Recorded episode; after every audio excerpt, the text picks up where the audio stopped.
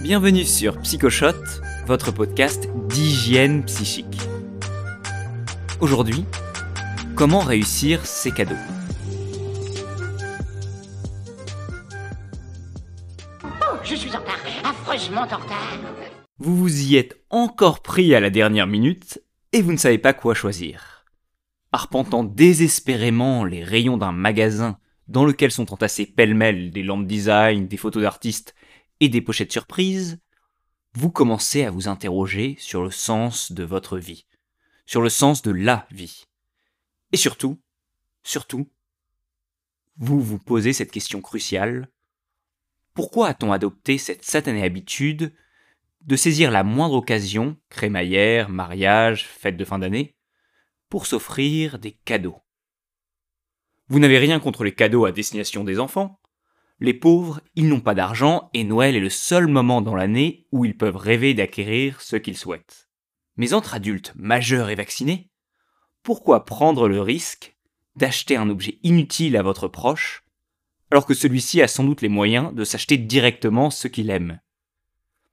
Pourquoi ne pas abandonner une bonne fois pour toutes ce rituel absurde?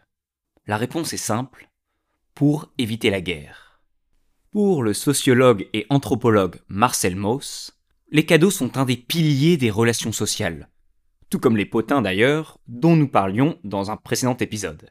Des différentes nations européennes aux populations de Nouvelle-Guinée, la majorité des groupes humains s'organisent autour d'une triple obligation donner, recevoir, rendre. Pour Mauss, refuser de donner, négliger d'inviter, comme refuser de prendre, équivaut à déclarer la guerre. C'est refuser l'alliance et la communion des hommes. Pour conclure, que vous soyez invité à un réveillon de Noël ou un anniversaire, vous devez offrir un cadeau. C'est la paix sociale qui en dépend. Un cadeau a deux objectifs principaux. Rendre le bénéficiaire heureux et renforcer la relation. Mais il ne s'agit pas uniquement d'offrir un cadeau. Ce serait trop facile. Il faut choisir le bon cadeau. Ce n'est pas aisé car la moindre erreur peut déclencher un conflit. En 1999, dans une étude sur l'impact des cadeaux sur les relations, la chercheuse Root indiquait que 2% des participants avaient déjà provoqué une rupture à cause d'un mauvais choix de cadeau. D'ailleurs, les chercheurs Wang et Yu de l'Université nationale de Chongqing de Taïwan ont voulu vérifier si le type de cadeau offert au sein des couples permettait de prédire la durée de la relation Et la réponse est oui. Oubliez les livres ou les fleurs, si vous voulez rester longtemps avec votre compagnon, mieux vaut lui offrir des cadeaux qui permettent de rendre visible votre relation aux yeux de tous. Des bijoux, des écharpes, etc. Le nec plus ultra étant d'offrir ce que l'on appelle un cadeau jumeau. Par exemple, acheter deux écharpes identiques afin que vous puissiez les porter en même temps. Cela marche aussi avec les chaussures, lunettes, bonnets, sacs, bagues. Bon. Précision importante. Je vous disais que cette étude vient de Taïwan, et pour être tout à fait sincère, je n'ai aucune preuve que cette stratégie soit efficace en Europe. En revanche, la recherche en psychologie a mis en évidence trois principes clés à suivre lorsque nous offrons des cadeaux. 1 demandez à la personne ce qu'elle souhaite.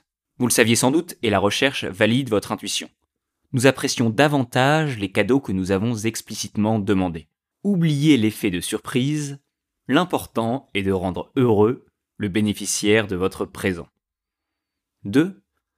Privilégiez les expériences aux objets. Dans une expérience de 2014, le couple de chercheurs Mogilner a donné le même budget à un groupe de participants pour qu'ils offrent un cadeau à un de leurs amis. Certains participants devaient offrir un cadeau expérientiel, un cours de sport, un massage, quand le second groupe devait offrir un cadeau matériel, par exemple un t-shirt ou du matériel destiné à l'œnologie. Quelques jours après le don, les personnes qui avaient reçu les cadeaux devaient compléter un questionnaire dans lequel ils indiquaient leur proximité relationnelle avec le donneur. Résultat, les participants qui avaient offert une expérience étaient vus comme de meilleurs amis en comparaison à ceux qui avaient offert un cadeau matériel. 3. privilégiez les cadeaux pratiques aux cadeaux prestigieux. Un cadeau pratique est un cadeau facile à utiliser, quand un cadeau prestigieux est désirable, mais nécessite un effort pour en profiter. Pour vous donner un exemple, le chercheur Rim de l'université de Harvard a réalisé une expérience dans laquelle il demandait à des groupes de participants d'offrir un cadeau pratique ou un cadeau prestigieux à un de leurs amis. Le groupe 1 offrait à leur ami un bon pour dîner dans le meilleur restaurant italien de la ville, note maximale sur TripAdvisor, mais localisé à une heure de route du domicile du bénéficiaire.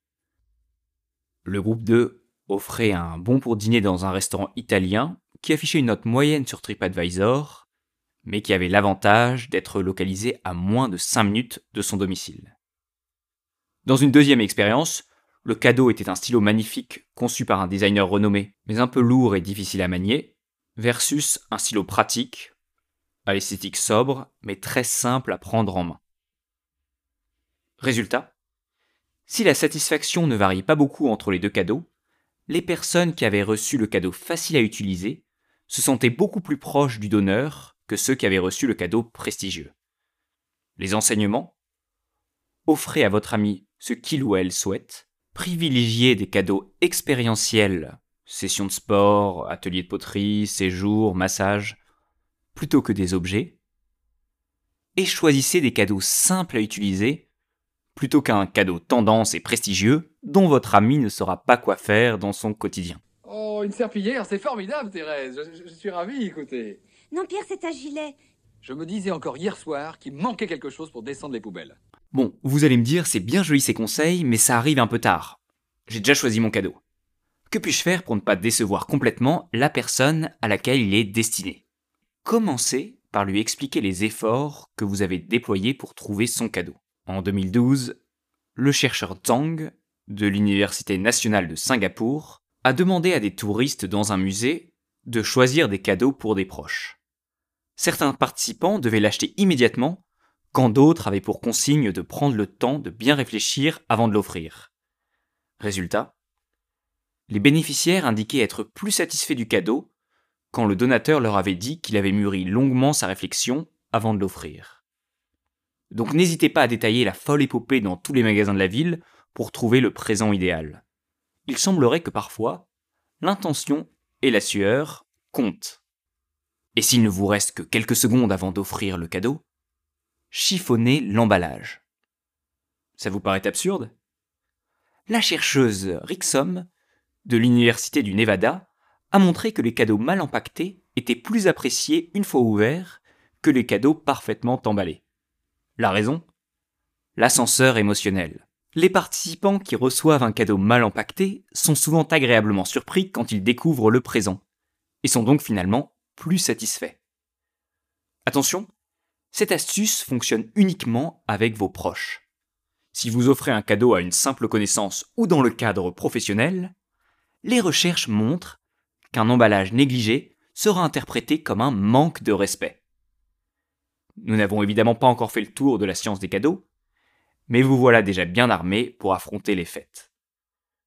Je vous souhaite un très bon réveillon, et surtout, prenez soin de vous et de vos proches. Si vous aimez Psychoshot, je vous remercie de partager cet épisode avec au moins deux personnes dans votre entourage.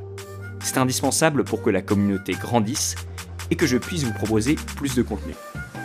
Et bien sûr, merci de noter 5 étoiles Psychoshot sur Apple Podcasts, Spotify ou votre plateforme d'écoute. C'est le meilleur moyen pour me dire que vous appréciez le podcast. Évidemment, suivez bien Psychoshot sur Instagram, Facebook ou même LinkedIn. Je vais progressivement poster plus de contenu pour approfondir certains épisodes. A très bientôt pour le prochain Psychoshot.